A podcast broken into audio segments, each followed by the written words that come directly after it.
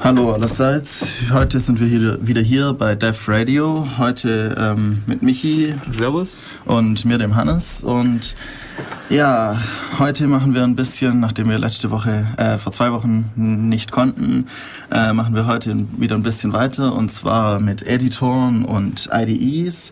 Das sind ja die Hauptwerkzeuge der Programmierer sozusagen. Und äh, wir wollen einfach einen kleinen Überblick geben, so was gibt es denn zurzeit noch für alles, was gab es früher, ähm, wieso benutzt man was? Ja, überhaupt sinnvoll hier jetzt diese ganzen grafikbasierten oder genau. lieber Oldschool Wim und so. Genau, oder ED. ja, einfach mal so ein bisschen, wie man was bedient und was denn welche Vorteile hat, wieso man auch manche Sachen schneller mit nur einem Editor machen kann und nicht gleich die Konsole starten muss. Ähm, ja, wir müssen uns hier noch kurz ein bisschen einrichten, mal wieder. Und deswegen äh, lassen wir erstmal kurz noch ein bisschen Musik laufen. Ähm, heute, äh, ja, heute ähm, spielen wir Musik von äh, Loudog, das Album Waste Your Time. Wir schauen mal, wie weit wir kommen. Ich glaube, wir spielen den Titel nicht ganz in der Reihenfolge, aber also kann man einfach auf Jamendo runterladen. Laudog ähm, kommt dann auch noch auf die äh, in den äh, Eintrag auf der Radio Homepage. Ähm, ja, viel Spaß.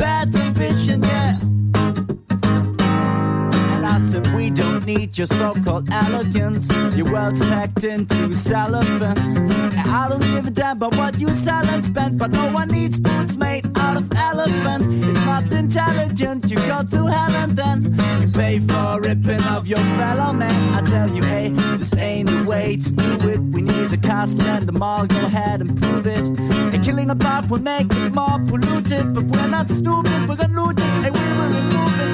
The castle is useless, cause no one's gonna use it, yeah.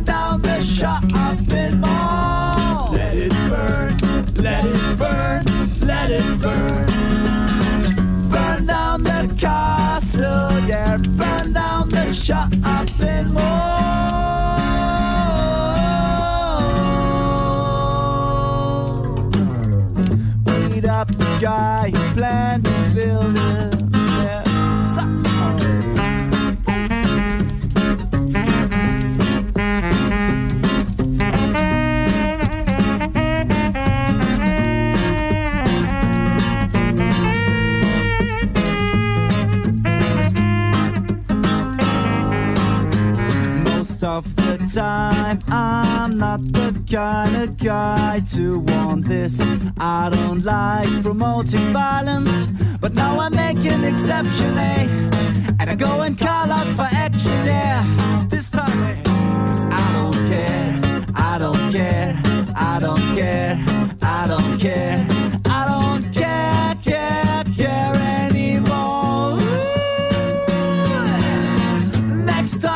shopping? I take a Molotov cocktail when I go.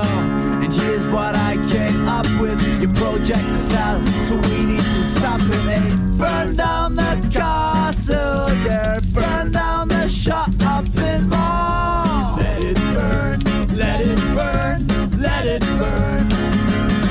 Burn down the castle, yeah. Burn down the shopping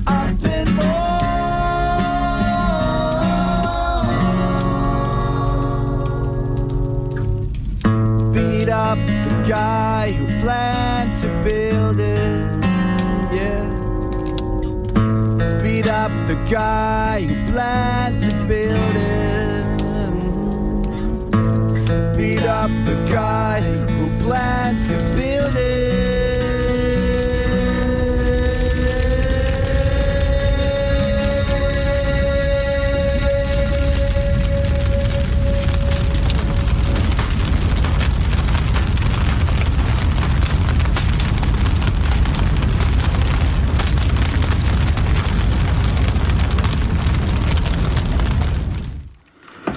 Hallo, so, da sind wir wieder. Heute mit Def Radio über Editoren und IDEs, also die Hauptwerkzeuge der Programmierer.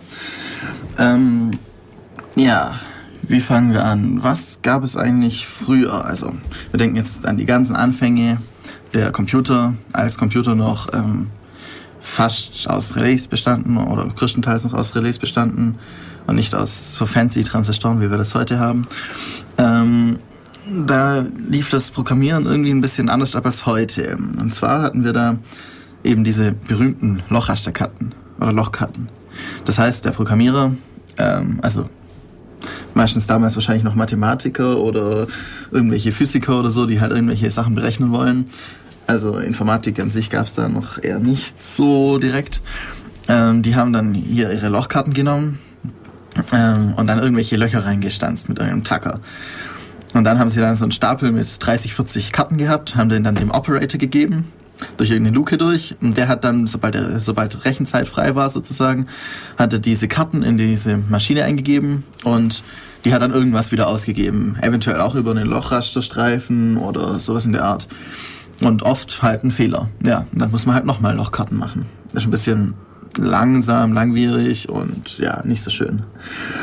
Ähm, und dann kam es dann irgendwann so weit, dass man dann auch eine Art Tastatur anbringen konnte. Also beziehungsweise zuerst hatte man noch sowas wie, ja, wir haben ein Lochprogramm vielleicht und können dann aber noch interaktiv, also ähm, Werte eingeben. Das heißt, wir haben irgendwie, können ein Byte eingeben, indem wir irgendwie zum Beispiel jetzt acht Schalter in die richtige Stellung legen und dann einen Knopf drücken und dann äh, liest der, weiß halt der ähm, Computer dann, was wir jetzt eingeben wollten. Und so könnte man theoretisch auch programmieren. Ich glaube, das wurde auch teilweise manchmal gemacht, aber naja, auch nicht so schön. Dann haben wir Tastaturen. Das ist jetzt ja nicht solche Tastaturen wie heute, sondern teilweise anderes Layout. Ähm, heute, heutzutage haben wir ja ähm, vier, normalerweise vier so ähm, Modulierungskeys, also so oder Alternative Keys, mit denen wir oder Meta-Keys oder wie auch immer man das nennen will. Also Steuerung, Alt, ähm, Shift und die Super-Taste oder Windows-Taste oder wie auch immer ähm, mit denen wir dann irgendwie mehr machen können. Und es gibt wirklich, also es gab früher einige PCs, mit denen man irgendwie da halt nicht vier solche Taschen hatte, sondern irgendwie 20. Und manche Taschen konnten halt genau einen Befehl. Und dann, ja, also man hat riesige Tastaturen und dann eine Taste kann halt einen Befehl, irgendwie, die macht jetzt, schreibt jetzt genau diesen Befehl in, das, in, in den Code rein. Also auch nicht so toll, aber ja, das ja, andere äh, Zeiten, andere Sitten oder so. ähm, und neben der Tastatur hat man dann noch irgendwie sowas wie einen Drucker oder so. Das heißt, ich ähm, tippe jetzt irgendwie eine Zeile ein von meinem Programm. Vielleicht auch sind es nur zwei Tasten, weil ich genau zwei Tasten brauche für diesen Befehl. Ähm, und dann kommt, wenn ich dann Enter drücke oder ähnliches, eben ein, eine, ein Ausdruck auf dem Drucker, was ich jetzt gemacht habe. Und Sowas in der Art gibt es auch heute noch so einen Editor. Das ist dann schon fast der erste Editor, das ist, nennt sich Ad.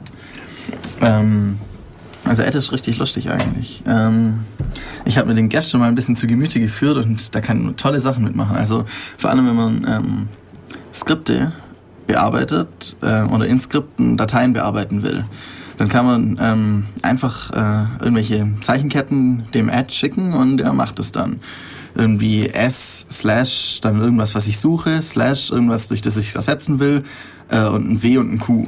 Und das äh, sende ich dann nach äh, zum Ad und der äh, und dann muss ich halt noch sagen, wo es dann, was er dann bearbeiten soll eben. Also sowas funktioniert recht cool. Ähm, nur ist ein bisschen blöd. Äh, Ad ist zeilenorientiert, hat auch Vorteile, aber auch manchmal Nachteile. Man weiß nicht genau, wie das ganze Programm aussieht, gerade oder der ganze Text, den man da geschrieben hat. Das heißt, wir, ähm, man muss, ein, also um jetzt auszugeben, was man gerade, äh, die komplette Datei auszugeben, so, äh, muss man ein Komma schreiben und dann ein P, ein kleines P und dann schreibt er die komplette Datei. Äh, ja, und wenn man, dann kann man Append machen, also anhängen mit A und lauter so Sachen. Es ist, ähm, eben auch so modusbasiert wie die Vim, auf die wir nachher vielleicht noch kommen werden und Emacs auch. Ähm, ja, also es ist halt sehr gewöhnungsbedürftig, aber wenn man für gewisse ähm, Sachen das ähm, benutzen will, ist natürlich sinnvoll. Nur im normalen Gebrauch würde ich das nicht gern benutzen, den Editor. Ähm, ja, Add ja, einfach mal auf GNU Ad schauen. Also das ist ein GNU-Programm. Oder gibt es auch von GNU, je nachdem, wie man es will. Ähm, gibt es einiges Mögliches, was man dann machen kann mit ähm, irgendwelchen Regular Expressions auch. Das ist ein klarer äh, Pluspunkt. Ähm, ja, dann, was haben wir noch? Ähm, was viele benutzen werden, heute auch noch, sind die Standard-Editoren, könnte man sagen ähm, Vim und Emacs. Ja, beziehungsweise manche benutzen auch noch VI, ähm, was ich, ja, also der Unterschied zwischen VI und Vim ist, dass eben die Vim VI improved ist. Das heißt, einfach um einiges besser als die VI. Zum Beispiel, also, ja, okay, erzählen wir mal erstmal ein bisschen was, äh, wie man denn ein Vim benutzt oder ein VI. Man hat, man öffnet mit VI, Leerzeichen, Datei, die man bearbeiten will oder einfach ähm, ohne Le Datei, die man bearbeiten will, anzugeben, einfach VI eintippen oder Vim eintippen, öffnet man eben das Programm und dann kommt man erstmal, ja, man sieht halt, wenn man eine Datei angegeben hat, sieht man halt die Datei. Jetzt fängt man natürlich an, gewohnt von irgendwelchen alten, also irgendwelchen Editoren, die irgendwie ähm, grafisch sind, vielleicht, was weiß ich, Get It oder sowas in der Art, fängt man an zu tippen. Es kommt nichts raus. Irgendwann kommt man auf ein I und plötzlich äh, tippt man. Und dann, äh, es ist so, ähm, Vim ist ein, hat verschiedene Modi. Im Standardmodus nimmt es Befehle entgegen, die äh, eben das Verhalten von Vim an sich steuern. Um in den Standardmodus zu kommen, muss man immer die Escape-Taste drücken. Da gibt es dann Leute, die legen sich die Escape-Taste auf die Caps Lock-Taste, damit sie schneller drankommen. Und ähm, dann hat man eben verschiedene Eingabemodi. Also man kann zum Beispiel mit I Insert, mit A kann man Append machen, dann kann man eben verschiedene, also man, es gibt verschiedene Modi, nämlich den ähm, Visual Mode, mit dem man ähm, markiert, den eben Insert Mode, je nachdem wie man da reinkommt, mit A oder mit I, ähm, fängt man halt anders an zu tippen, aber eigentlich ist der gleiche Modus. Man fängt nur an einer anderen Stelle an zu tippen, nämlich ähm, hinterm Wort oder genau vor dem, also hinterm Cursor oder vor dem Cursor. Mm, ja, dann gibt es noch einige andere Sachen. Es gibt sehr viele Befehle, die man mit ähm, Doppelpunkt dann anfängt, irgendwie Doppelpunkt set Syntax gleich enabled oder sowas, um eben Syntax anzugeben. Und es gibt auch die Möglichkeit, mehrere Dateien gleichzeitig in einem Terminal-Fenster offen zu haben. Also Vim arbeitet ja übers Terminal, das heißt, man kann das über jedes äh, Terminal, über jede SSH-Verbindung einfach öffnen. Ähm, auf jedem Rechner, der ein Terminal hat, also auf jedem Unix-System, Unix-Server, wie auch immer. Und kann dann eben auch verschiedene Dateien öffnen gleichzeitig. Man kann sich auch so einrichten. Es gibt Leute, die bauen sich damit sozusagen IDEs nach, also die wichtigsten Funktionalitäten, die sie brauchen, dann in drei Fenstern oder so. Das ist auch richtig cool. Ja, habe ich bis jetzt noch nie gebraucht. Wenn ich dann, dann benutze ich auch meine IDE, wenn ich sowas will. Ähm, ja, was könnte man noch? Ähm, ja, wenn man, also Vim ist sehr ähm, modusorientiert, aber auch deswegen auch recht cool, weil man, wenn man nicht mehr genau weiß, wo man ist, einfach mal Escape drücken und dann wieder bearbeiten. Mhm. Wir könnten noch sagen, dass diese Funktion oder dieses Modi-Arbeiten von Vim inzwischen auch vieles übertragen wurde, zum Beispiel im Vimperator. Ja, wo du benutzt. voll toll. ähm, ja, mein äh, Firefox ähm, ist ein bisschen modifiziert mit einem ähm, Plugin oder ja, Plugin. Äh, das nennt sich Wimperator. Und damit kann ich meinen kompletten Firefox mit in Art eines Vim oder einer Vim bedienen. Das heißt, ähm, ich habe so Sachen wie Doppelpunkt Open oder einfach nur O oder ähm, ein T macht Tab Open, W macht Window Open und dann habe ich unten so eine kleine Zeile, wie es beim Vim übrig, üblich ist, dass man eben, wo man eben Befehle eingibt und dann äh, gibt es Insert Mode, ähm, und lauter so Sachen. Also, und man kann natürlich auch die Funktionalität äh, von Makros nehmen. Das ist ein klarer Pluspunkt auch wieder bei äh, Vim eben, dass man Makros hat, die man mit Q ähm, über Q dann äh, definieren kann. Dann kann man sagen, ja, wenn ich, äh, wenn ich jetzt irgendwie ein Zeichen drück, soll er dann eben immer fünf verschiedene Sachen hintereinander machen. Das heißt, er macht eine neue Zeile, schreibt dort irgendwas rein, ähm, löscht eine andere Zeile und geht wieder in den, äh, in den Standardmodus. Und das geht dann, das kann man eben auch bei Wimperator machen. Das ist richtig cool. Ähm, ja, also auch wenn man Man-Pages anschaut, ist auch interessant. Die kann man, bedient man auch mit einem abgespeckten Vim sozusagen außer dass man nicht ersetzen kann oder nicht einfügen kann. Aber die Steuerung ist eigentlich ein Vim bzw. VI-Steuerung. Das ist, nicht so ganz, ist mir nicht so ganz klar, was. Also auch das Suchen mit ähm, Slash und so, das ist auch bei der Vim so und eben auch beim, äh, bei Man-Pages. Auch das Beenden mit Q. Ähm, bei Man-Pages sieht man ja vielleicht unten immer das äh, Doppelpunkt. Ja, äh, Hast du schon mal mit Vim gearbeitet? Mhm. Ja, also ich habe den Vim-Tutor mal gemacht. Das ist dieses Tutorprogramm ja, genau. für den Vim, wo eben ja im Prinzip so ein ausführliches Tutorial ist. Das Ganze ist im Prinzip eine große Textdatei, wo dann ähm, immer wieder beschrieben ist, wie man irgendwelche Änderungen vornimmt und allgemein die Bedienung erläutert wird. Ziemlich interessant, ziemlich clever gemacht. Mhm. Vor allem hat dann immer, wenn man sein Terminal die richtige Größe hat, also 80 mal 25 oder was das ist, dann hat man immer genau eine Seite auf dem Bildschirm, die man dann irgendwas bearbeiten muss. Und wenn man dann weiter scrollt, dann kommt die nächste Seite. Also das ist richtig äh, gut gemacht. Ähm, ja, was sollte man noch sagen? Ja, also Vim, damit kann man sehr gut allen möglichen Code machen und dann auch gleich aus Vim heraus ähm, kompilieren. Das ist, ähm, das haben recht viele Editoren, auch ähm, Ad hat das, die Möglichkeit, da drückt man äh, Groß P, Enter und dann kommt man in einen ähm, Prompt Mode, mit dem man dann mit einem Ausrufezeichen, Leer, äh, also da kommt ein Sternchen, dann macht man Ausrufezeichen, Leerzeichen und kann eben ähm, bef normale Befehle eingeben, zum Beispiel GCC und irgendwas. Und das gleiche geht auch bei, ähm, bei der Vim. Da macht man Doppelpunkt Ausrufezeichen und kann dann auch GCC oder ähnliche Progr ähm, Programme aufrufen. Bekommt dann den, ähm, die Ausgabe, die auf der Standardausgabe ähm, kommt und dann eben noch eine Anzeige jetzt Enter drücken, dann kommt man wieder in, den, äh, in die Vim rein. So ähm, mache ich zurzeit meine, meine Übungsblätter, wenn ich in C programmiere. Hm. Das heißt, ich äh, rufe mein, äh, ich schreibe irgendwie mein C-Programm und gehe dann halt gleich aus Vim raus kompilieren ich kann jetzt natürlich nicht so wie bei einer IDE, wenn wir nachher dann sehen werden, ähm, auf, einen, auf irgendeine Pfeiltaste oder auf den Kompilieren-Button drücken oder sowas und dann passiert das. Ähm, aber ist schon relativ interaktiv, also und auch läuft schnell und alles. Also richtig cool eigentlich. Mhm.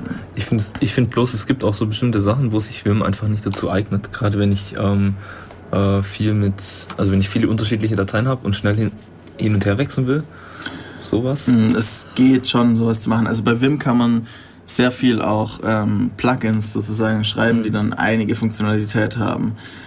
Jetzt, ich habe direkt auch noch nicht so viel mit vielen Dateien gleichzeitig, aber es gibt zum Beispiel auch ähm, Source Tracking Tools oder wie sich das nennt. Das ähm, sind dann eben Tools, mit denen ich zum Beispiel, wenn ich eine große C, äh, also ein großes C-Programm habe, dann immer zu den ähm, Implementierungen der verschiedenen äh, Methoden und so einfach durchspringen mhm. kann und wieder zurückspringen kann und ähnliches. Also das gibt es auf jeden Fall auch. Was auch lustig ist, ähm, für den Vim gibt es ein Plugin, mit dem man WordPress-Blogs direkt ähm, aus Vim heraus ähm, bearbeiten kann. Das heißt, man kann sich herunterladen, wie gerade der aktuelle Blog aussieht, kann irgendwie da Einträge verändern, Einträge erstellen, als, ähm, als äh, Entwürfe speichern und hochladen und alles Mögliche. Also Vim ist sehr, die ähm, Skriptsprache von Vim müsste eigentlich auch Turing vollständig sein. Das heißt, damit kann man alles machen. Also wie aufwendig es dann ist, ist eine andere Frage. Und jetzt, da wir gerade so bei Skriptsprache sind und so, dann kann man gleich zu Emacs kommen. Hm. Eigentlich, weil ja, also Emacs ist ja das, der Editor von Richard Stallman sozusagen. Ich persönlich muss ehrlich sagen, ich mag ihn nicht so. Ich komme damit irgendwie nicht zurecht, wenn ich die ganze Zeit Steuerung X, Steuerung C, Steuerung, was weiß ich, was drücken muss, um irgendwelchen, irgendwelche Befehle machen zu können. Da drücke ich lieber Doppelpunkt Split und mach, hab mein neues Fenster und Doppelpunkt äh, Ausrufezeichen und kann irgendwas in der Bash ähm, machen. Aber Emacs ist vor allem deswegen interessant, weil es darunter, also, oder der gesamte Emacs ist bis auf ein paar Funktionen, die in C programmiert sind, ähm, eigentlich in Lisp programmiert. Und er arbeitet komplett mit Lisp. Das ist ein spezieller Dialekt, der heißt Emacs Lisp. Wer hätte es gedacht? Und äh, Richard Stallman findet halt Lips, äh, Lisp sehr toll. Ähm, ich muss auch sagen, also Lisp ist eine interessante Sprache, aber ja, das Tolle ist halt, ich kann ähm, komplett Lisp programmieren in diesem Gerät, also das, oder das Gerät mit Lisp programmieren. Ähm, das heißt, ich habe irgendwelche, ich will jetzt irgendwie eine, eine, ganz komplexe Funktion halt haben, dann lege ich mir die einfach auf eine Taste. Also ich definiere dann halt eine Funktion. Ich glaube, das geht halt auch mit defun oder sowas, also D-E-F-U-N. Und ähm, rufe die dann über eine bestimmte Taschenkombination auf, mit noch einem Parameter hinten dran oder so. Und dann macht es immer das. Und es ist halt, also in Lisp einen, einen Editor zu programmieren zu können, ist schon richtig krass. Und das sieht man auch, wenn man dann irgendwie Tetris oder sowas, äh, das standardmäßig im Eclipse ist, ausführt, dann ja. Also wer gerade keine, keine Lust mehr hat zu arbeiten, der kann halt mal kurz Tetris spielen. Also das ist schon ein um einiges größeres System als Vim, würde ich jetzt sagen, das auch dahinter steckt. Mhm. Deswegen hat man es auch früher ein bisschen so ähm, als schlecht angesehen als 8 Megabytes of RAM and always swapping. Ähm, was heutzutage ja eigentlich ein, gar nicht mal schlecht ist. Also 8 Megabyte RAM, das ist ja, da, da, da träumt jede, jedes Programm davon, dass es nur 8 Megabyte RAM verbrauchen würde. Ja, also die Eclipse. So. ja, Eclipse, NetBeans, was auch immer, die brauchen um einiges mehr. Da braucht allein die Java Virtual Machine schon mehr als, also wenn man Java programmieren oder halt Eclipse läuft ja auch auf der JVM, dann braucht die schon, die braucht ja schon 100 MB oder sowas in der Art. Also, ja, also das ist echt ein interessantes Programm. Allerdings, also ich habe es mir wirklich mal angeschaut. Ich wollte auch mal ein bisschen tiefer mich reinarbeiten, aber mir gefällt es persönlich nicht. Das muss jeder wissen. Ja. Äh, jetzt haben wir eigentlich schon Editoren durch, weil so viel über Editoren kann man jetzt auch nicht sagen. Editoren sind ja Textbearbeitung und man kann sehr coole Sachen mitmachen, wenn man sich mit auskennt. Bei Vim eben den Vim-Tutor mal durchlesen. Da gibt es dann so Sachen wie ähm, lösche ähm, drei Zeilen ab hier und ähm, nach unten oder ähm, verändere drei Wörter, dann äh, löscht er mir drei Wörter und ich kann wieder reinschreiben und so Sachen. Also mhm. da gibt, wenn man sich ein bisschen auskennt mit den Befehlen, dann kann man sehr schnell Dateien bearbeiten, schneller als in IDEs, würde ich jetzt mal behaupten. Also in IDEs gibt es ja auch Tastenkombinationen, aber eben das, die Möglichkeit irgendwie jetzt mal fast schon, also das, das ähm, Bearbeiten zu Skripten eben auch über Makros und so ist nicht so leicht gegeben. Und auch jetzt irgendwie, ja, löschen wir jetzt genau die drei Zeilen oder vor die drei Zeilen setzen wir jetzt mal irgendwelche ähm, Kommentare und so. Das geht wiederum in Eclipse auch, aber da muss man erstmal markieren und alles. Also ja, da haben Editoren, die nur mit der Tastatur zu bedienen sind, halt echt Vorteile, weil man eben nur die Tastatur hatte und hat und deswegen muss man das auch irgendwie möglichst viel äh, Funktionalität da reinpacken. Äh, ja. Wir könnten eigentlich mal wieder ein bisschen. Das, das habe ich bemerkt, dass mein Player irgendwie durchgespielt hat. Das ist natürlich nicht Sinn und, Sinn und Zweck des Ganzen. Ähm, ja, also ich glaube, wir machen noch mal ein bisschen Musik, oder? Ja, passt. Und dann kommen wir jetzt langsam zu den ausgefeilteren ähm, Editoren, die dann mehr können als nur editieren. Bis dann.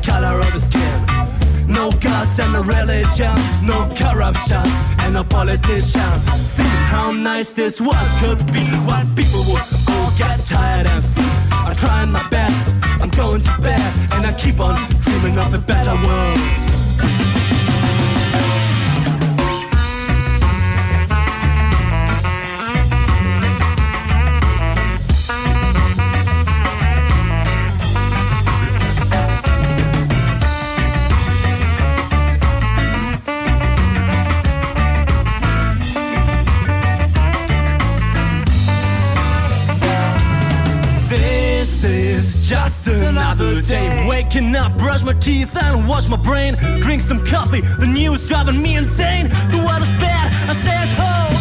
This is just another day. Waking up, brush my teeth and wash my brain. Drink some coffee, the news driving me insane. The world is bad, I stay at home.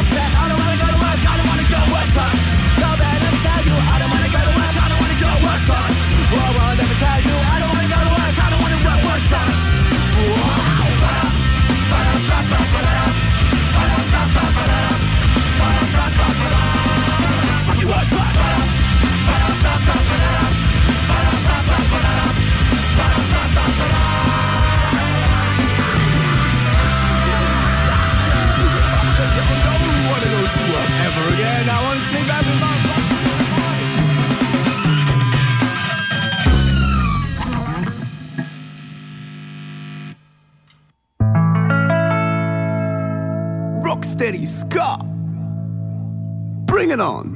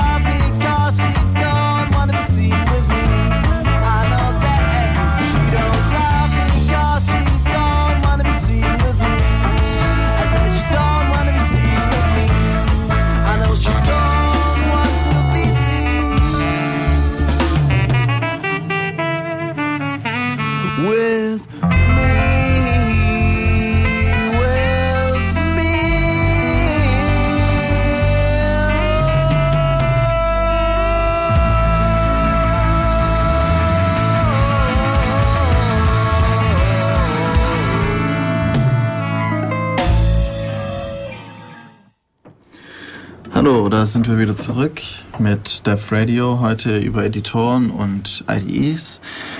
Vorher habe ich ja schon ein bisschen ähm, über Editoren erzählt, Ad, Vim und Emacs, was man da alles so Tolles mitmachen kann. Und jetzt äh, kommen wir auch schon zu den fortgeschritteneren Editoren mit grafischen Oberflächen und super tollen, mega genialen Funktionen, den IDEs. Vielleicht ähm, sollten wir erstmal sagen, wofür IDE überhaupt genau. steht. Integrated Development Environment. Das heißt einfach so viel wie eine integrierte Entwicklungsumgebung, wo eben ähm, viele Funktionen schon drinstecken. Also ich muss eben nicht mehr über die Kommandozeile eingeben, GCC und so weiter, um was zu kompilieren, sondern da gibt es halt eben diesen grünen Knopf, wo ich draufklicke und er kompiliert halt automatisch, kümmert sich ums Linken und so weiter und startet mir das Programm dann auch gleich. Und vor allem ist es nicht nur ein Editor, sondern ganz viele Anzeigen drumherum. Also man hat dann irgendwie, wenn man jetzt eine objektorientierte Sprache hat, zum Beispiel Java oder C++, hat man dann eben dann seine ganzen, also eine Art Klassenbaum kann man mehr oder weniger anzeigen von seinem Projekt mit den ganzen Methoden drin und so. Das ähm, ist schon sehr hilfreich, wenn man dann immer gleich einen Überblick hat, wenn man dann, vor allem wenn man über mehrere Dateien dann irgendwie in Java hat man ja die Packages und dann hat man in dem einen Package halt die eine Datei, in dem anderen die andere und dann kann man das halt beides anzeigen lassen und kann schön hin und her springen und so. Also solche Sachen, da haben IDEs wirklich coole Sachen. Ich finde auch die Versionsverwaltung ist meistens ziemlich gut ja, integriert. stimmt. Ähm, Gerade Ja. wenn er mir dann anzeigt, wo jetzt irgendwie eine neue Version vorliegt, Mhm. wo ich was hochladen sollte, solche Sachen. Ja, Und über CVS oder SVN. Oder ja, genau. Und wenn dann sogar ähm, irgendeine GUI integriert ist, um mir, ähm, also wenn ich irgendwas merchen will, um Mhm. mir das zu zeigen, an welchen Stellen sich jetzt was verändert hat. Refactoring, Genau, so sowas. Sachen. also da finde ich, sind echt coole Sachen dabei. Ja, die halt in nur Textbedienung und nur Text ähm, sehr teilweise umständlicher einfach zu bedienen wären auch. Mhm. Also, Und dann eine andere Sache, was ich echt inzwischen richtig gut gelungen finde, ähm, sind, wenn du irgendwelche GUIs bauen willst.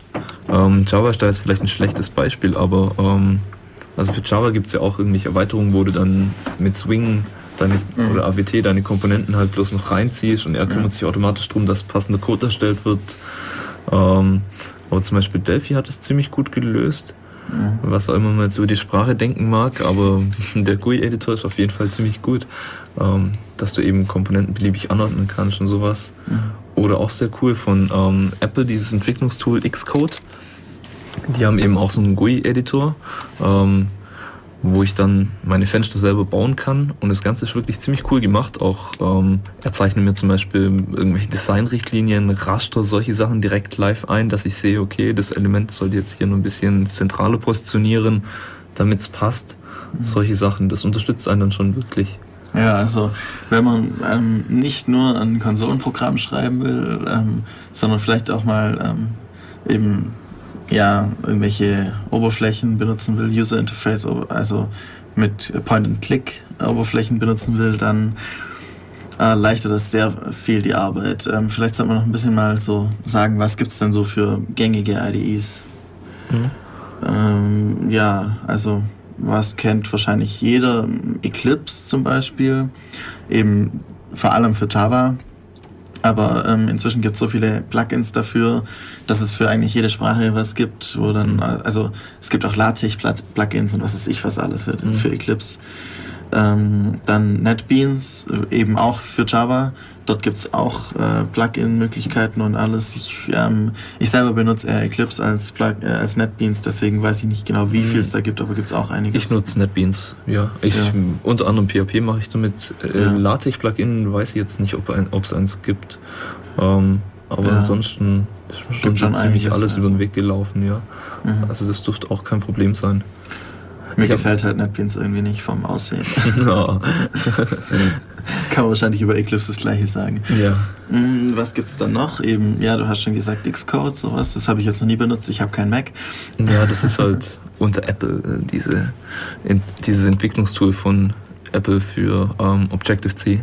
Mhm. Xcode ähm, lässt sich, glaube ich, auch erweitern für andere Sprachen. Also mit Plugins auf jeden Fall, aber ähm, ist wohl nicht so sinnvoll. Mhm.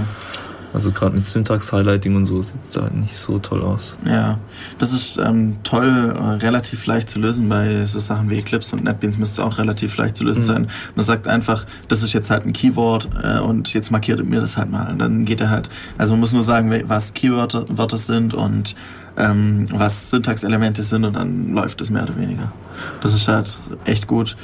Ähm, dann gibt es natürlich noch von Microsoft die, das Visual Studio Ja. für so Sachen wie C Sharp ähm, oder auch Die ganze ähm, .NET-Geschichte. ja, die ganzen .NET-Sachen auch mit C++ und so. Die haben eine tolle Funktion, die es auch in Eclipse gibt, das ist äh, die Code-Vervollständigung. In Eclipse macht man das mit Steuerung und Leertaste, wie macht man Ja, das in NetBeans NetBeans? genau das gleiche. Auch das gleiche. Und ich glaube, in Visual Studio müsste es auch das gleiche sein. Bin mir nicht ganz sicher. Ähm, schon lange her, dass ich das mal angeschaut habe. Und die haben, bei denen nennt sich das IntelliSense und das ist wirklich gut. Das ist sogar noch mal besser als das von Eclipse, so von dem, was ich benutzt habe bisher. Mhm, Also meinst, was kann man an Codevervollständigung Vervollständigung noch sinnvoller machen? Also kann, er blendet dir halt die ähm, Liste ein an allen Methoden und du ja, willst was, was aber- du haben willst. Ja, nur es ist, ähm, äh, also zum Beispiel, es geht ja auch bei ähm, Eclipse, dass ich mir jetzt irgendwie eine Vorschleife bauen lasse und so. Mhm. Nur ähm, bis ich mich dadurch irgendwelche, also so wie ich es bisher benutzt habe, durch irgendwelche Untermenüs kämpfe, äh, geht es mit, ähm, mit äh, ging das mit Visual Studio irgendwie schneller.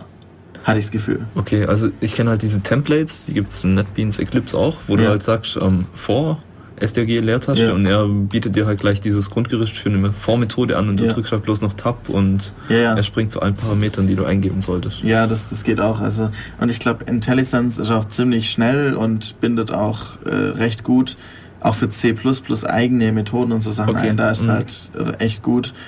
Also jetzt, wenn man Java programmiert, das finde ich jetzt Eclipse oder eben NetBeans einfach das, was man benutzen kann soll. Ähm, Hast du mal Java mit Vim gemacht? Ja, zum Spaß über mein Handy wird ein Server. ähm, ja, also es ist, die, hat halt dann nur Syntax-Highlighting. Ähm, ich weiß nicht, also Vim kann auch sowas wie ähm, Codevervollständigung. Ähm, eben wenn ich eingebe für C, habe ich schon benutzt. Für Java bin ich mir gerade nicht mehr sicher, ob es das auch, müssten wir wahrscheinlich nachinstallieren.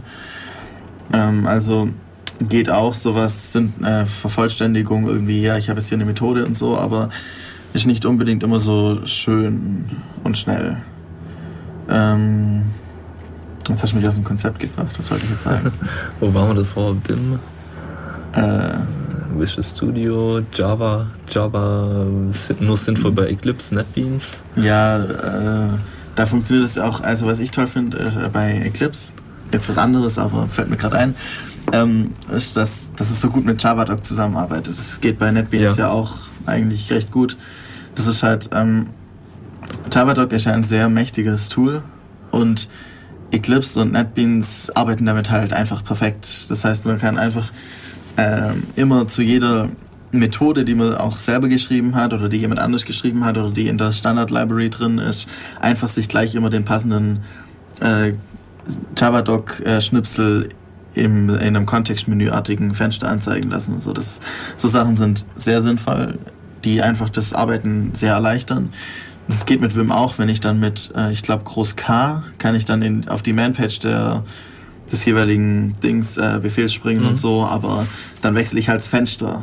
Also das ist der Vorteil von IDEs, die grafisch eben grafische Oberfläche haben, dass ich viele Fenster aufmachen kann, die auch gut miteinander harmonieren und nicht irgendwie dann eine komplette Ansicht wechseln muss, Mhm. um jetzt irgendwie eine Javadoc anzuschauen. Ich finde es auch recht gut gelungen, dass du mit ähm, diesen ganzen Java-Doc gibt es ja auch Erweiterungen für zig Sp- Skriptsprachen, PHP-Doc Mhm. und alles mögliche, dass du während du ähm, Code schreibst, gleich die Doku mitmachen kannst. Mhm. Ähm, indem du halt nicht nur slash Standchen sagst, sondern halt slash Standchen Standchen, dann weißt du, das ist jetzt Java-Doc-Kommentar. Genau. Und ähm, NetBeans und Eclipse bieten dir dann auch gleich an, solche Sachen wie Add Return und dass du dann gleich Mhm. dieses Grundgerüst für die Java-Doc hast. Und ja, während dem Coden kannst du dann die Doku gleich mitmachen. Ja, das musst dich stimmt. nicht Das extra ist, ähm, hinsetzen. extra ähm, auch halt, man hat auch dann ein einigermaßen sinnvolles Layout für die Doku nachher, Mhm. wenn man es einfach als Javadoc kompiliert. Ähm, kann man ja einfach raushauen, dann kommt eine HTML raus und ein paar, also ein bisschen mehr als eine HTML, aber ja, dann kann man auch sagen, was richtig toll ist für Java natürlich, man kann unterschiedliche ähm, Sichtbarkeitsstufen einstellen. Das heißt, ich sage jetzt, ähm, wird alles ausgegeben, was public ist, aber nicht mehr. Oder ich sage, es wird komplett alles ausgegeben, also auch mit Private-Methoden. Und so Mhm. kann ich dann halt irgendwie nachher eine Java-Doc erstellen, die dann der Kunde bekommt, der irgendwie die Klassen als Char bekommt und eigentlich nicht wissen soll, was darin passiert. Oder ich kann eine Java-Doc erstellen, die mein äh, Kollege bekommt, weil der da weiter programmieren muss. Mhm.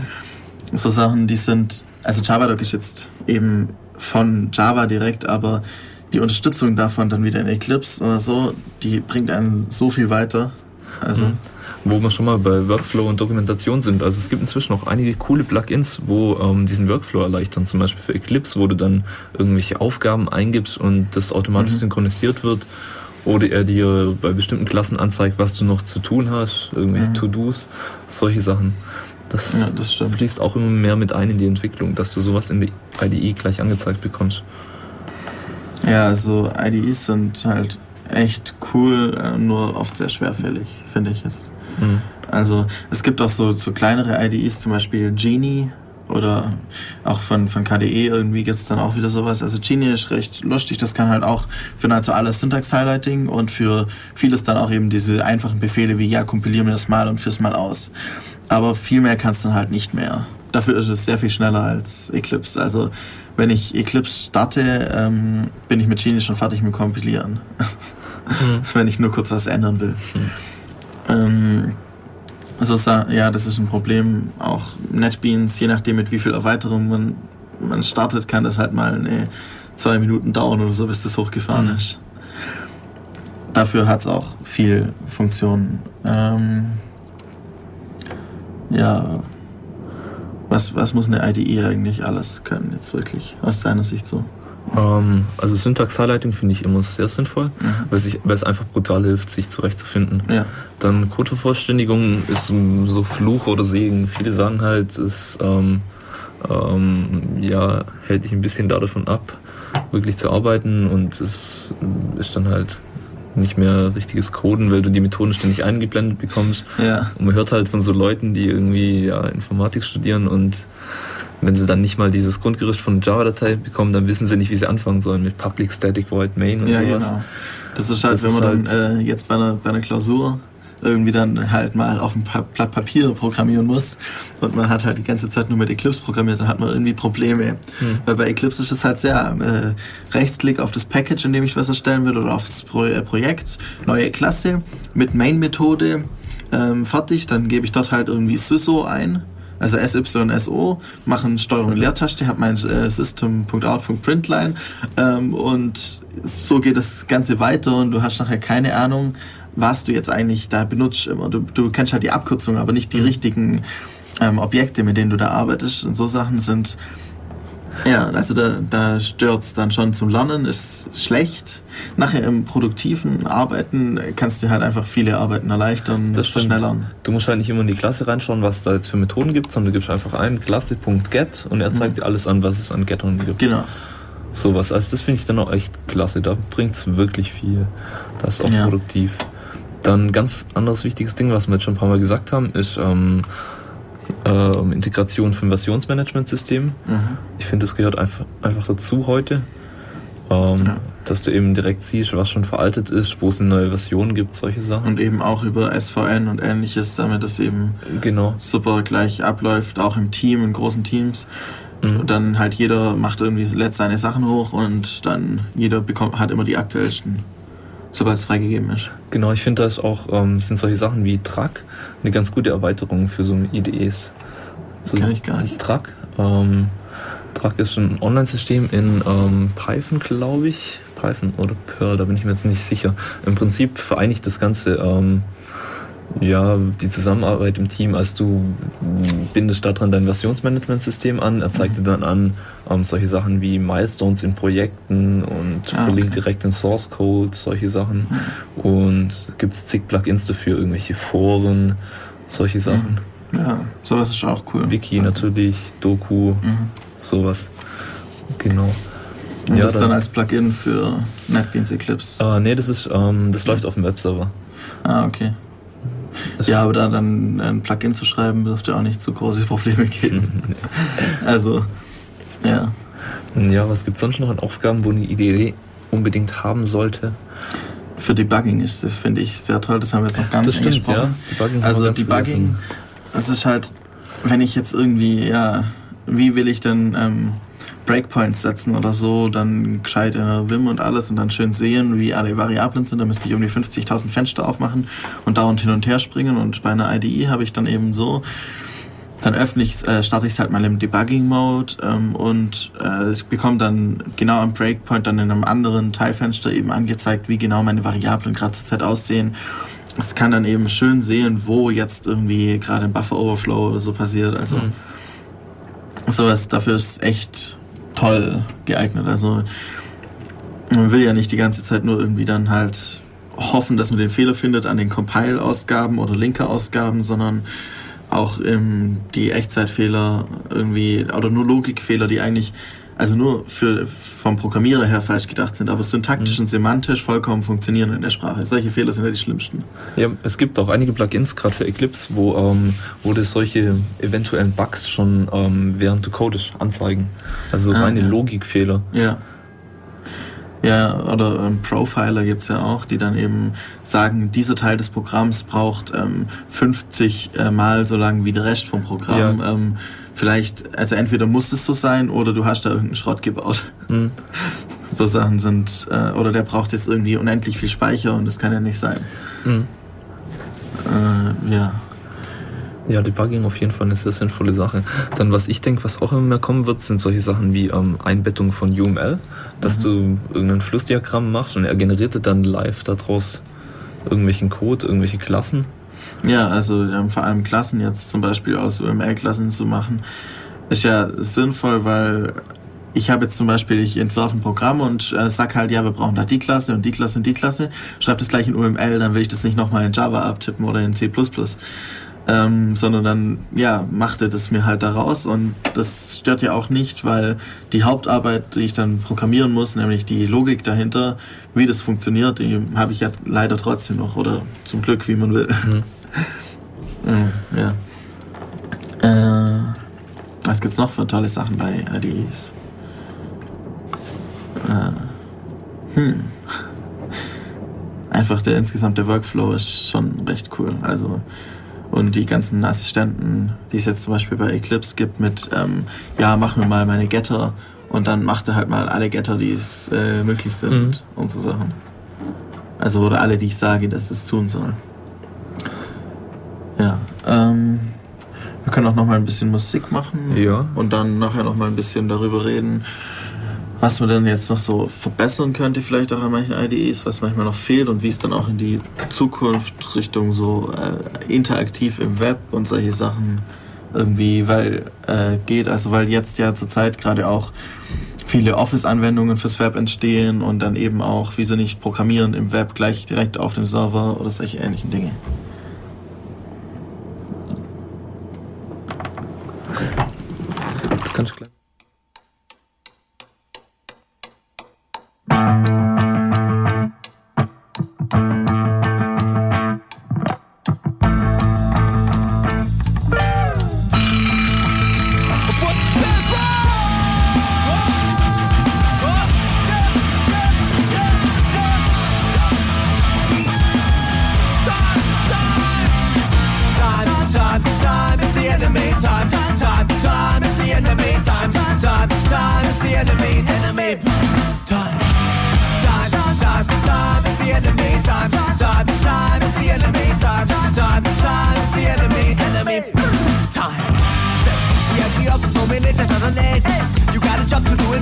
the wet. They hired me and fired me to stop when led. Can't you see that sentence made me suffocate? I know I got a problem and I know that I'm to blame. But I cannot speak and stay part of the game. It's always getting yelled cause I'm late makes me insane. To get rid of time's got to be the end. Time, time, time is the enemy. Time, time, time, time is the enemy. Time, time, time, time is the enemy. Enemy. Time. Time, time, time is the enemy. Time, time, time is the enemy. Time, time, time is the enemy. Enemy.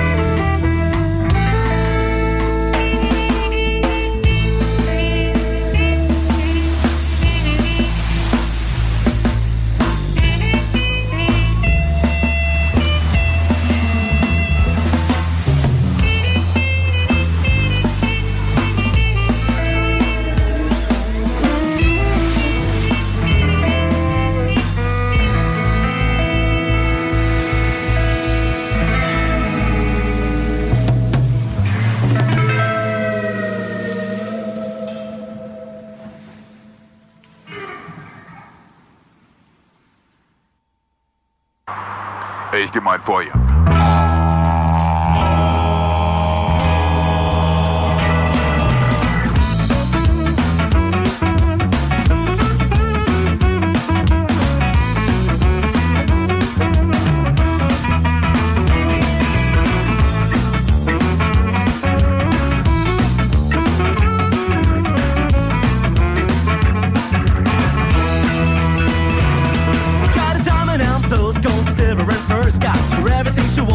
So hard for her. She took it with emotion, with the joy in her eyes. I wanted if I ever find a perfect surprise. Love was there, and I swear my intentions were good. I took her on a holiday to change her bad mood. She growled in France and she moaned in Hawaii. I wanted if she ever would be satisfied. I wanted if the thing was going right, and I said you don't really know what it is, but you wanna have it for yourself. When I give you that, you wanna just the other girl. You make me crazy. You are too wicked,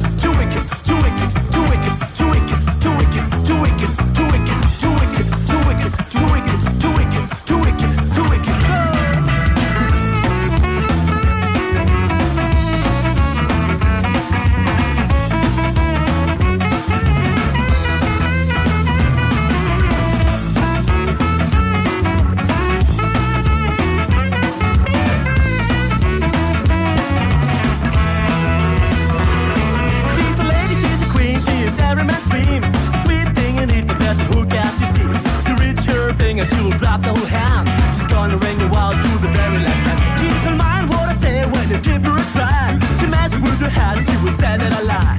She kisses you sweet, it whispers, darling, I need. She wondered if you ever gonna take her dream.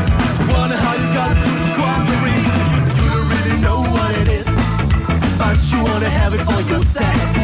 When they give you that, you wanna just the other. You make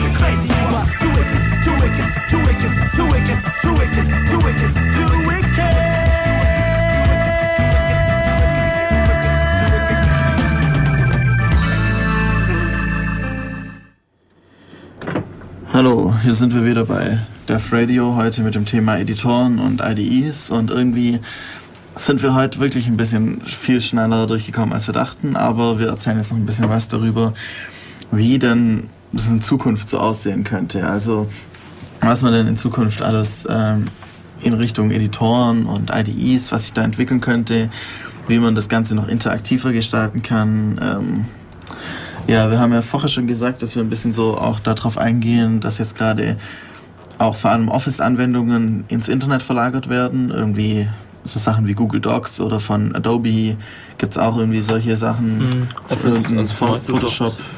Ja, genau, Photoshop und für Microsoft Office wird auch, gibt es glaube ich schon, oder kommt auf jeden Fall in nächster Zeit so eine Web 2.0 Ja, Anwendung, wo genau. du eben Word online hast im Prinzip in Ja. einer Cloud. Das ist halt, also in die Richtung gehen immer mehr Software, ähm, hat auch Vorteile, man braucht nicht, also man kann von überall halt alle Dokumente so bearbeiten, wie man sie halt hat und muss nicht irgendwie dann mit USB-Sticks oder so irgendwie was rumtragen oder Mhm. rum und umschieben. Ja, und da gibt es eben auch dann von Mozilla Labs einen Editor oder eine IDE, die eben ähm, ja, äh, au- auf einer Cloud arbeitet und eben ja, mit der man programmieren kann, einfach so. Ja, genau. Bespin heißt das Ganze und das ist im Prinzip ähm, eine Web 2.0 Anwendung, die halt komplett im Browser läuft mit JavaScript, CSS, Ajax und so weiter. Und ähm, ist ein vollwertiger Editor mit Syntax-Highlighting, ähm, Code-Vollständigung und so weiter. Plus das halt, wie gesagt, das Ganze läuft in der Website und ich kann damit halt live ähm, auf meinem FTP arbeiten. Ja, der Hannes macht ihn hier gerade mal auf. Aha. Sieht cool aus. Ja, sieht gut aus. Also, Also ist jetzt allgemein gerade erst vor kurzem rausgekommen, vor einem Monat oder, nee, zwei inzwischen fast schon, aber so wie ich das jetzt irgendwie gesehen habe an Blog-Einträgen.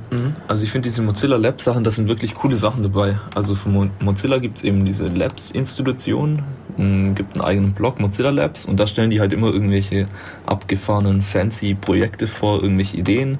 Ob was draus wird oder nicht, ist immer eine andere Sache, aber meistens irgendeine Alpha, Beta-Version. Ähm, jetzt zum Beispiel von zwei Wochen, glaube ich, kam ein neues Projekt, wo sie eben eine Idee dafür hatten und mal eine Alpha entwickelt haben. Mozilla Rainbow nennt sich das Ganze. Und da geht es darum, so eine Art persönliches Informationszentrum zu entwickeln. Also der Gedanke war eben, dass mit RSS-Feeds und E-Mails und allem man heute einfach vollgeballert wird und gar nicht mehr recht durchcheckt. Und ähm, ihr Mozilla Rainbow-System sollte da eben ein bisschen Übersicht schaffen, das Ganze nach Wichtigkeit einordnen, Informationen, solche Sachen. Ja, ich schaue jetzt gerade hier, oh, sogar mit Kommandozeile. Also ähm, dieser Bespin ist sehr interessant und könnte bestimmt was draus werden.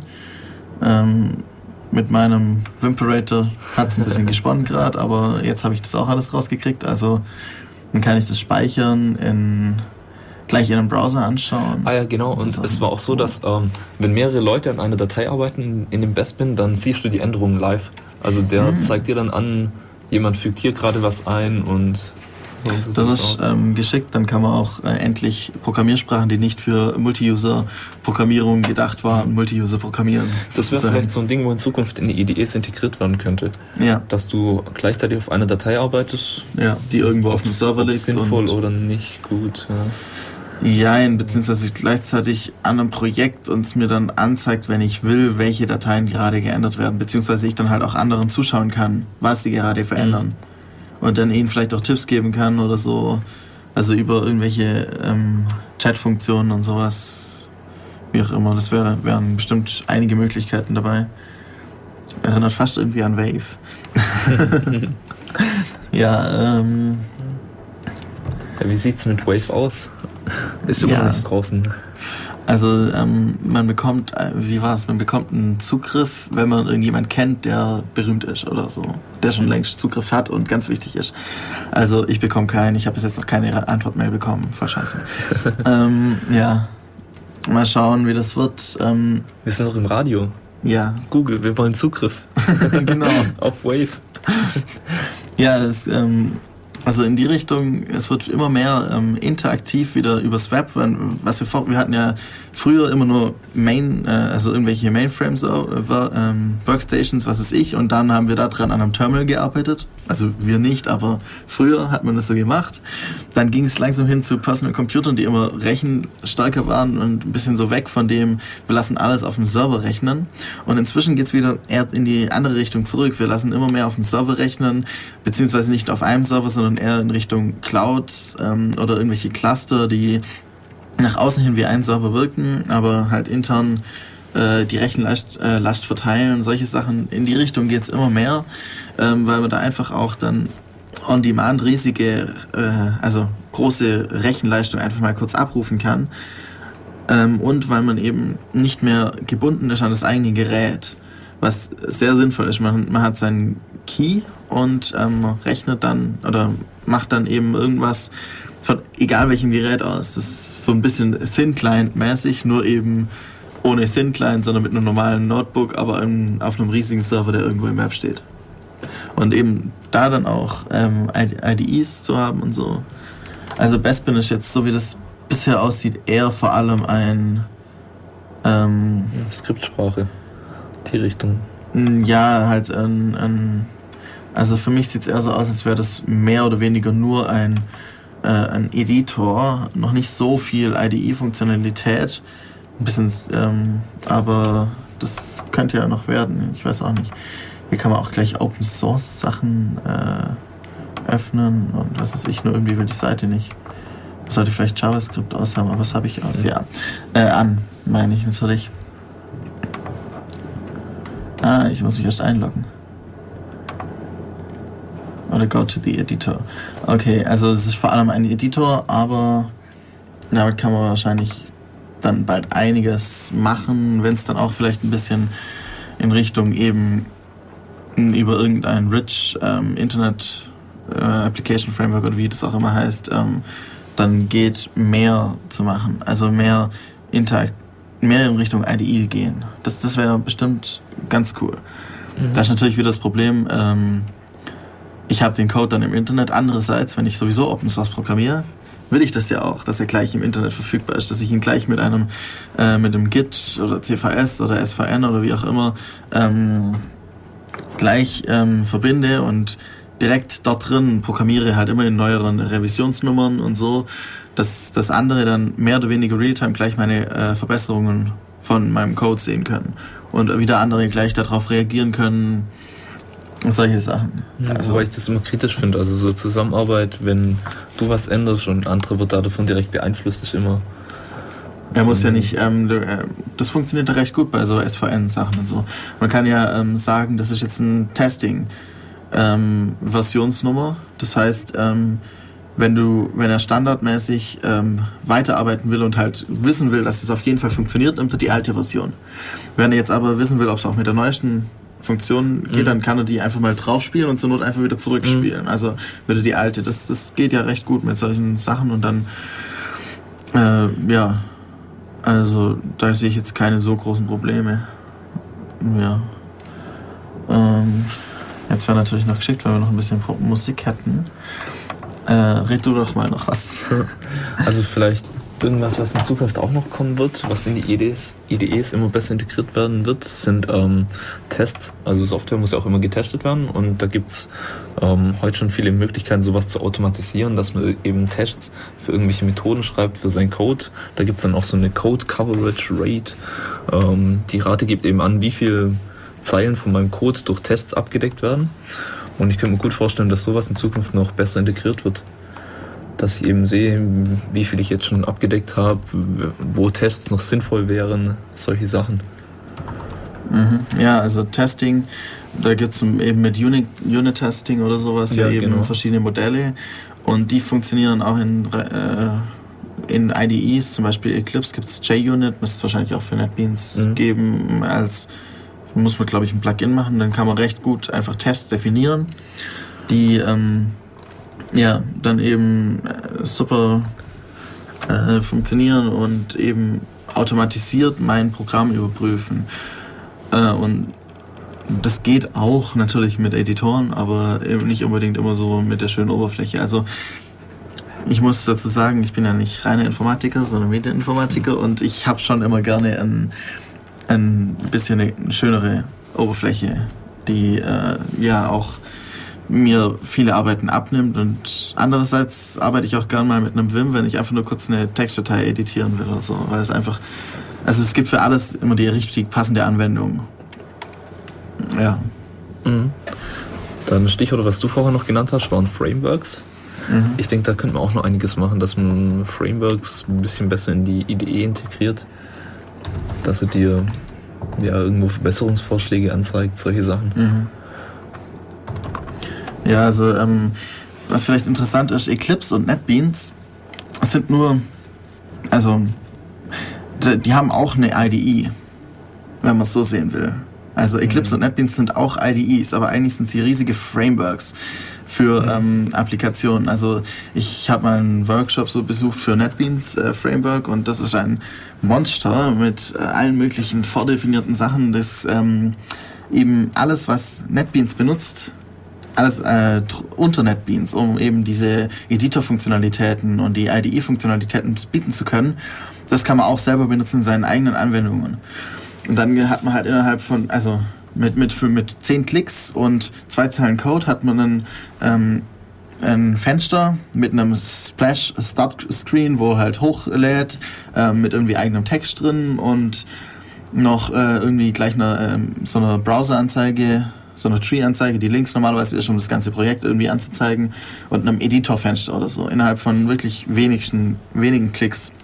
Und das ist halt echt, also so ein Framework hat unglaubliche Mächtigkeiten. Natürlich macht es vielleicht auch manchmal das Programm ein bisschen langsamer, aber dafür muss man nicht fünfmal die Sachen neu erfinden. Also das erweitert sozusagen die Java Runtime, die, also die Java Language an sich, Standard Library, nochmal um, um einiges äh, komplexere Klassen, die krasse Funktionalitäten haben teilweise. Die haben irgendwie auch, naja, das ist schon eine Weile her, dass ich den Workshop gemacht habe, aber sowas wie ähm, eine Mischung aus einem Listener und einem Observer irgendwie, wer jetzt Java programmiert, weiß, was das ungefähr ist.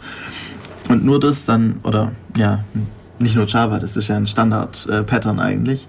Und sowas irgendwie dann gemischt ein bisschen und nur noch komplexer für nicht nur, dass es, äh, wie war das, das Listen nicht auf einzelne äh, Sachen, sondern es, also es geht mehr auf das, auf eine Gruppe von Buttons oder so irgendwie und kann dann da Sachen wieder ändern und lauter Sachen.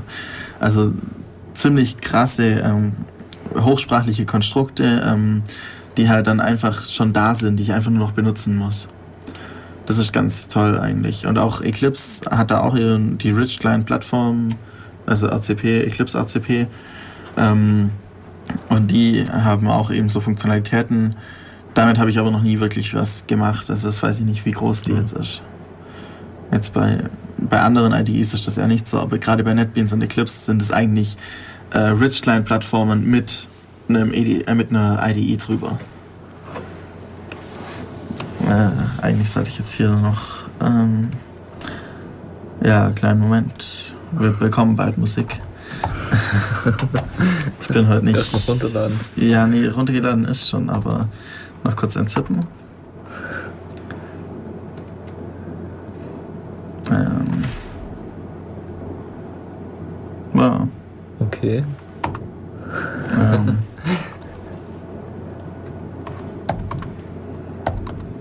So. Äh, jetzt müssen wir nur noch. Ja, also wir stellen die Tracklist auch immer auf die Website genau. www.defradio.de. Da gibt es auch einen interaktiven Chat und so. Ja, den, der IRC ist dort. Ähm, wir machen das jetzt einfach so. Wir öffnen. Ah, falsch. Ja, immer diese Programme, die dann irgendwelche Oberflächen haben, die kann, kann man dann trotzdem nicht so ganz bedienen, irgendwie, habe ich das Gefühl. Ähm, beziehungsweise man sollte halt wissen, wie es geht. Jetzt hoffen wir, dass es funktioniert. Ähm, jetzt muss ich nur finden, welche ich schon abgespielt habe. Ähm, ja, ist ein bisschen blöd, wenn wir hier zu viele in der Playlist drin haben. Ähm, nein, das waren. Ach. Ich mache das jetzt ein bisschen, ja. Ich hasse die Technik. Ähm, das war, das kann man spielen. Ja, also wir machen jetzt noch mal Musik und ich organisiere mal die ähm, Technik.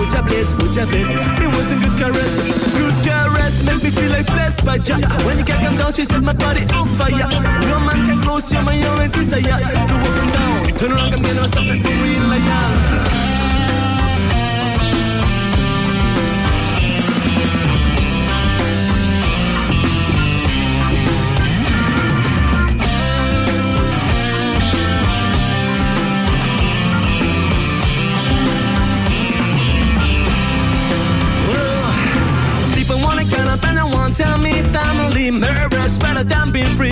We're themselves to eternity. A promise of fidelity, I just can't take it. Whoa, whoa, whoa. Me, I want Marie.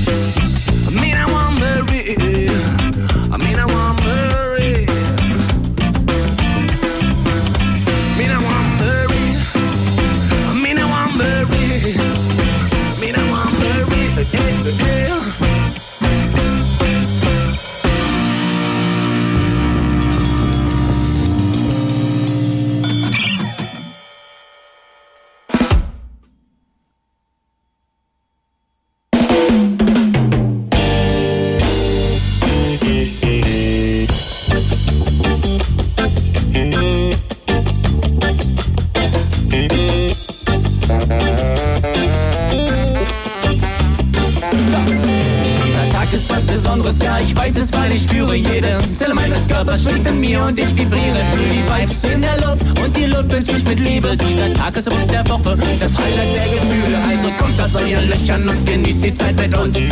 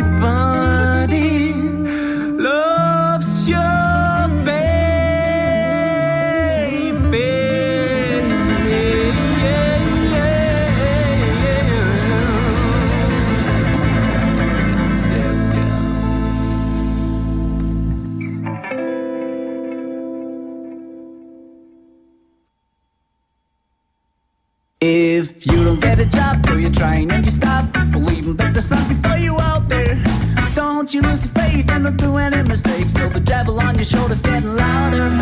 One thing I can tell you is you should never sell your soul and your body to the bad guys. I know it's a temptation, but keep a little patience. Cause when you go to fast, you fall for their lies. And imagine's kinda hard if you don't know how to start working to get money for a living.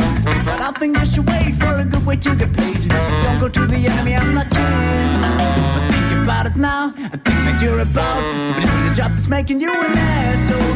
I can guarantee this is going to be unsatisfying and stressful.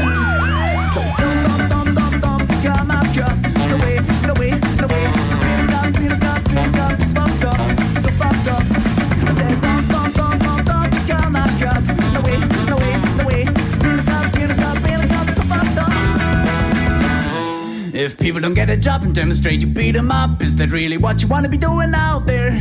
I know you don't, of course, but the choice just ain't yours. When the chief commander behind you's getting louder, you lose your self-esteem, and therefore you get mean, treating people like you're superior. Don't you understand that this gets out of hand? You're turning into a violent, brainless creature. So listen to my advice, this isn't the proper price. You shouldn't even be thinking about paying it. The be changing that wealth and stupid payments, they're gonna make you aggressive, dumb, and brain dead. Do you know how you can tell a human from an animal? Never heard about the little thing called reason. You just give it away, cause every order you obey. Or why do you wanna be a policeman? Cop. No way, no way, no way. Being a cop, being a cop, being a cop is fucked up.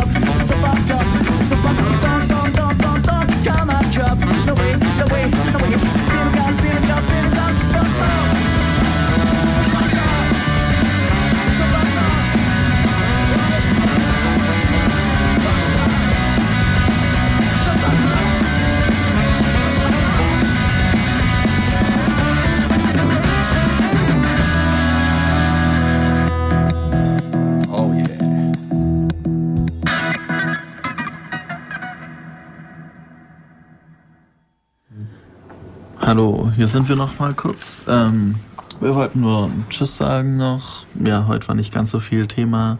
Ähm, in zwei Wochen schauen wir mal. Da kann ich leider nicht. Ähm, aber ich denke, wir kriegen da irgendwas hin. Ich wollte nur noch sagen, morgen Abend um 8 Uhr in, an der Uni oben, O27 H20, gibt's wieder ein Chaos-Seminar ähm, zu Trough and Friends. So ein bisschen die Fortführung vom letzten Chaos-Seminar von vor einem Monat. Ja, einfach vorbeischauen, wird bestimmt ganz cool. Und ja, bis zum nächsten Mal. Wir spielen noch ein bisschen Musik und ja, bis dann. Ciao.